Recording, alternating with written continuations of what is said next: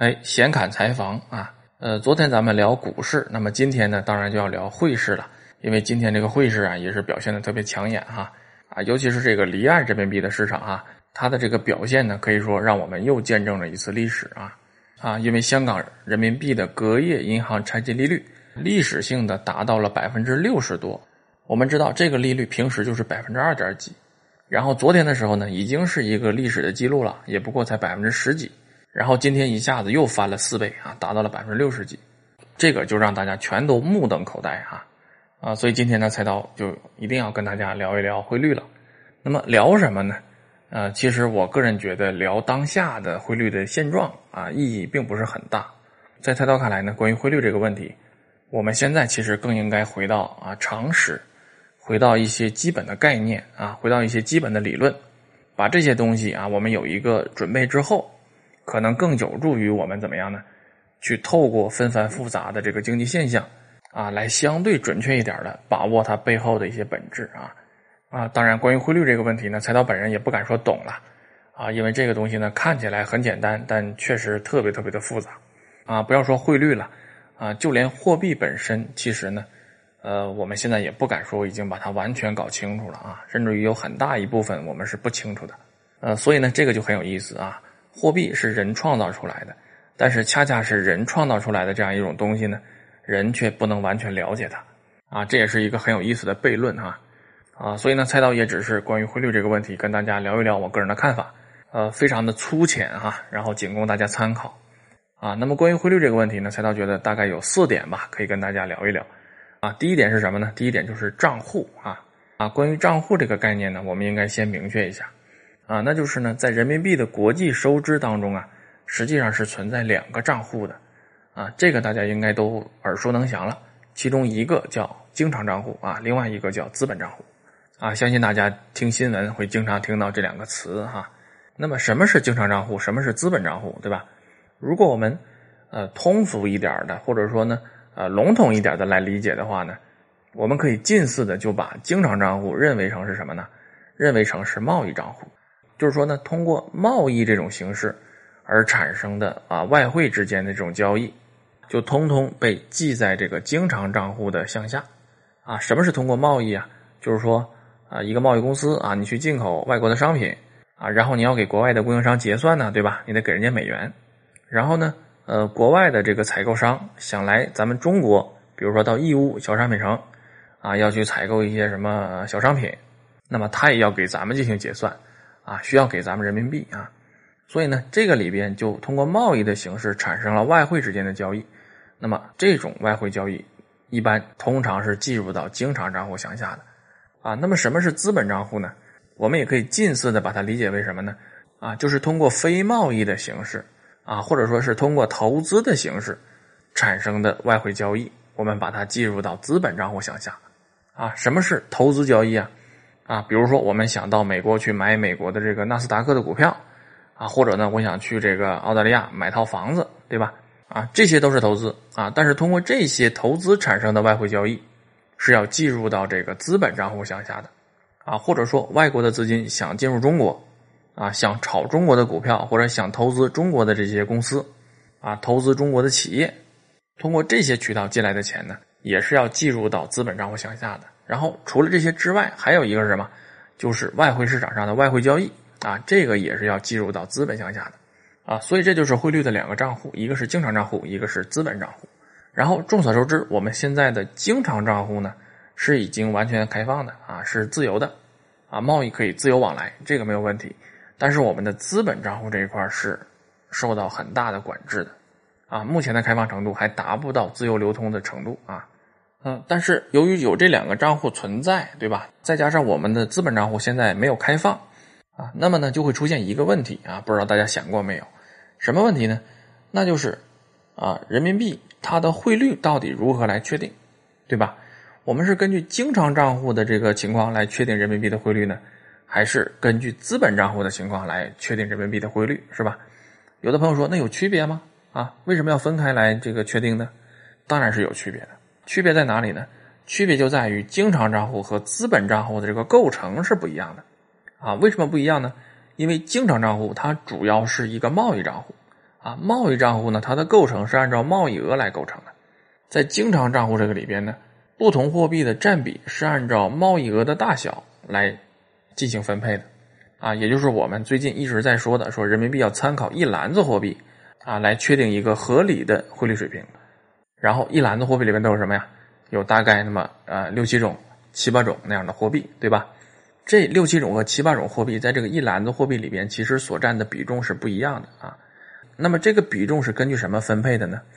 很大程度上参考的是贸易量啊。所以我们看到，在一篮子货币里边，谁占的份额最大呀？美元占的份额最大。为什么？因为美国对我们的贸易量是最大的啊，占比大概多少呢？百分之四十多啊。所以呢，如果我们按照经常账户的这样一个情况来确定人民币汇率的话，它所对应的汇率水平是什么？就是人民币和一篮子货币之间的一个汇率水平啊，那个东西对应的是什么？那个东西对应的其实就是经常账户，或者呢，它反映的是人民币在贸易方面的一个汇率的要求和水平。但是人民币在面对资本账户的时候，是不是这样呢？不是这样了。为什么？因为在资本账户里边，最主要的交易是什么呀？最主要的交易是人民币和美元之间的交易。啊，美元和人民币之间的交易占资本账户里边所有外汇交易的百分之九十以上，啊，那这个比重是非常大的。第二名是谁？第二名是欧元啊，欧元不过占百分之一点五左右，啊，因此我们说，如果人民币对照资本账户来确定汇率的话，那这个汇率是什么？基本上就是美元对人民币的汇率了。而恰恰呢，又由于我们的资本账户没有开放，这意味着什么呀？意味着在资本账户和经常账户之间，这个汇率情况不能自动平衡。啊，所以就导致了什么呢？导致了，其实从我们的经济结构而言呢，我们更应该盯住一篮子货币，因为它主要反映的是贸易量嘛，贸易程度啊，贸易额啊。但是对于外汇市场来讲呢，由于它主要是在资本向下进行的，所以说外汇市场呢更愿意盯资本向下的，也就是人民币和美元之间的汇率啊。这就是为什么，尽管我们不断的引导说人民币要盯住一篮子货币，但是对于市场来讲不怎么买账啊，这个原因就在这里。当然了，盯住一篮子货币，这个贸易量只是一个重要的参考哈，它也并不完全是贸易量啊，这一点要说明一下啊，因为国家和国家之间在国际收支的过程中，有一些东西是不能贸易的啊，比如说这个服务啊是不能贸易的，但是它也要最终反映到汇率里面去。但是这个问题比较复杂，大家就是了解一下就可以了啊。所以呢，这就是目前人民币在国际收支中的一个账户的情况哈。啊然后最后强调一下，因为这个资本账户没有自由流动啊，没有开放。所以造成了上述的这种状况啊，然后第二个需要跟大家聊的呢，就是一个在岸和离岸的问题啊。什么叫在岸？什么叫离岸？我们新闻中常说说在岸人民币市场、离岸人民币市场啊。在岸比较好理解，就是国内的啊，境内的人民币市场，这叫在岸市场。离岸市场啊，就是离开你境内的啊，在国外的，或者不能叫国外的，就是离开了中国大陆地区的。这个叫离岸市场啊，因为人民币最重要的离岸市场是香港嘛，这个咱们不能说是国外了，因为它也是我们不可分割的一部分，对吧？那么为什么要分成在岸市场和离岸市场呢？这个当然有历史有现实，各种各样的原因非常的多啊。在这儿呢，菜刀主要说两个，第一个，人民币国际化是吧？啊，我们这么多年一直在当做一个战略任务在推进的人民币国际化的问题。那么如果人民币要国际化，首先是什么呀？首先，这国际上得有人民币呀。国外没有人民币，它怎么能国际化呢？首先要扩大人民币使用的范围啊，那就是要除了中国大陆地区之外啊，其他的地区也要尽可能的使用人民币啊。所以呢，我们就建立了很多的人民币清算中心，然后呢，在当地开展人民币业务啊。但是作为人民币离岸市场的中心的话呢，目前主要还是在香港啊，也就是离岸的人民币绝大部分集中在香港啊，伦敦有一些，但不是很多。啊，所以呢，为了人民币国际化啊，为了把人民币先放出去，所以呢，在外边建立了这个人民币的离岸市场。那么，为什么要通过离岸市场的方式把人民币放出去呢？哎，这就涉及到了第二个原因，是吧？还是我们刚才说过的，就是资本账户没有开放。由于资本账户没有开放，所以呢，所以呢，中国大陆境内的这个在岸的人民币市场和外边的离岸的人民币市场之间呢，就有一道墙要把它隔开。两个市场虽然流通的都是人民币。但是呢，受到的管理、估值的方式等等，啊，都不是很一样，啊，所以呢，由于资本账户没有开放，因此啊，人为的必须把离岸市场和在岸市场隔离开，啊，由此就形成了离岸市场，啊，啊，那么说到这儿，大家可能会问了，说你刚才说账户的时候呢，这个人民币的汇率听着就挺混乱的。针对经常账户是一个汇率啊，针对这个资本账户是一个汇率，然后形成这种情况的原因是因为资本项目没有开放，是吧？然后再说在岸和离岸的时候呢，其实也涉及到了资本账户没有开放的问题。那么既然资本账户不开放，造成了现在这样一个局面，啊，有这么多不方便的地方，那我们直接就把它开放了得了呗，何苦还要把它封闭起来呢？对吧？哎，说到这儿，其实呢，就涉及到了第三个问题是什么？就是我们为什么要进行？啊，人民币资本账户的管制，那就是今天第三点要跟大家聊的，叫做三元悖论啊。呃，关于三元悖论这个问题呢，其实我们之前已经多次聊过了哈。啊，有两期节目呢，还专门的单独就是聊三元悖论的。啊，如果大家感兴趣的话呢，其实还可以回过头去听啊。在这儿咱们就不完全的重复了啊，只是把它的一些呃基本的结论啊，大概再跟大家聊一聊。呃，什么是三元悖论呢？啊，就是说，一个经济体不可能同时实现三大经济上的政策目标，是哪三大目标呢？第一个，货币政策独立性；第二个，固定汇率；第三个叫资本自由流动。啊，也就是说，这三大政策目标不可能同时实现，最多只能同时实现两个。啊，所以说到这儿就回答了上面那个问题，就是我们为什么这个资本账户不开放啊？啊，为什么这个资本账户一定要有管制，对吧？啊，其实主要是因为有三元悖论存在啊。在目前的状况下，选择资本项目不开放啊，资本管制啊，是符合目前我们经济状态的关于三元悖论的一个最佳的解决方式啊。什么意思呢？就是说，货币政策独立性、固定汇率和资本自由流动啊，三者不能同时实现，最多只能实现两个，对吧？那么，如果我们选择资本管制的话，就意味着什么？意味着资本不能自由流动啊。如果资本不能自由流动的话，就意味着另外的两个政策目标我们能够实现。第一个就是我们可以拥有自己的货币政策独立性啊，因为咱们是一个大国嘛，啊，货币政策独立性是我们必须要首选的一个选项啊，所以这个是可以实现的。然后另外一个呢，就是可以实现固定汇率啊。然后有朋友问说，我们现在不是固定汇率啊，啊，我们不是浮动汇率吗？啊，对，我们现在确实是浮动汇率，但是三元悖论里边说的这个固定汇率呢，尽管在它的理论描述中。它要求的是完全的固定汇率，但在实际应用里边呢，更多代表的是一种相对稳定的汇率状态啊，这就可以的。所以呢，人民币虽然并不是完全意义上的固定汇率，但是我们的汇率情况总体的走势啊，还是基本上稳定的啊。因此，这个政策目标呢，我们也可以认为它是实现了的哈。那么有朋友可能会问了，说我们为什么一定非要选择一个相对稳定的这样一个汇率状态呢？啊，比如说美国，美国的话呢，它就是资本自由流动，同时呢有货币政策独立性，啊，但是它放弃了第三条是什么？就是说它放弃了基本稳定的汇率状态，对吧？美元的汇率就是随行就市的，啊，尽管它也没有大起大落吧，啊，为什么美国可以，我们就不行？这个问题呢，其实说起来是比较复杂的，啊，具体的分析过程咱们在这儿先不多说，啊，如果以后有机会的话呢，再跟大家深入的来聊一聊这个问题。呃，在这儿咱们只说结论，那就是呢，最终把三元悖论定型的这个经济学家，就是美国的诺贝尔经济学奖的得主保罗克鲁格曼，他个人在三元悖论的应用当中啊，他持的看法也是这样的，就是发达经济体和发展中国家之间的这个政策取向应该有所区别，发达经济体的取向就应该是什么呢？资本自由流动，啊，同时呢，放弃固定汇率，啊，但是对于处于经济转型期的发展中国家。他认为的政策选择方式就应该是资本管制啊，所以呢，这就是关于汇率的第三个问题，就叫三元悖论。然后第四个问题是什么呢？第四个问题叫均衡汇率啊，其实这个问题才是重点啊。为什么呢？那就是说这个汇率啊，到底是如何确定的啊？我们凭什么去判断一个货币它的汇率到底是高估还是低估啊？我们如何去判断未来这个货币的走势到底是应该下跌还是应该上涨？那么通过什么方法来判断呢？当然，市场上如果从技术角度来讲的话，当然是有一系列的指标啊，一系列的技术指标来看的啊。但是尽管如此，其实判断汇率的高估也好，低估也好，归根到底还是要落到均衡汇率上来啊。那么什么是均衡汇率呢？其实按照啊经典理论的描述啊，所谓的均衡汇率，指的就是一个经济体。它能够达到的一个汇率的水平，既能满足外部均衡，同时也能满足内部均衡，那么就认为这个汇率是均衡汇率。什么意思啊？什么叫外部均衡啊？我们都知道，汇率它是一个相对的概念，对吧？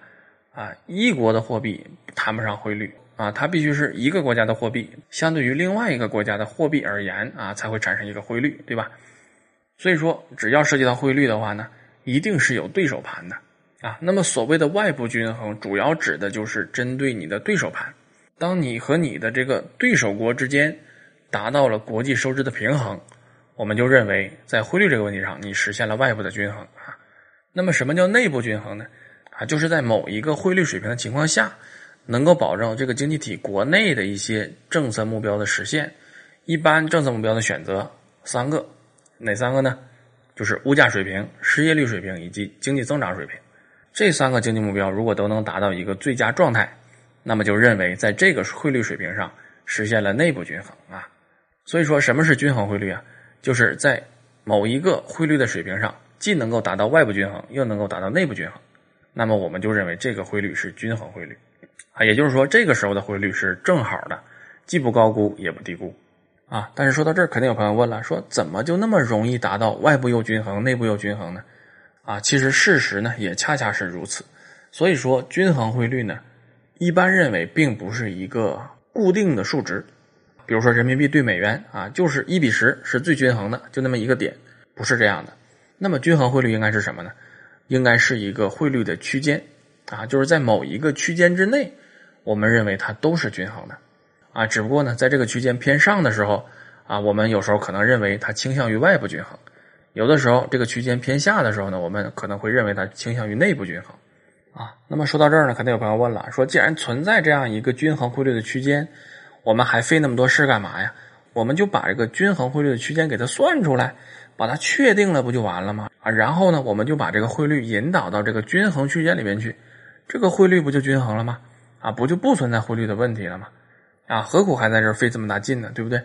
还产生了各种不确定的因素啊，还有很大的风险啊。这种想法当然是非常好的，但是呢，也非常的不幸。那就是呢，虽然我们非常确定是存在均衡汇率以及均衡汇率的这样一个区间的啊，但是这个东西没法计算啊，或者说没法准确的来确定。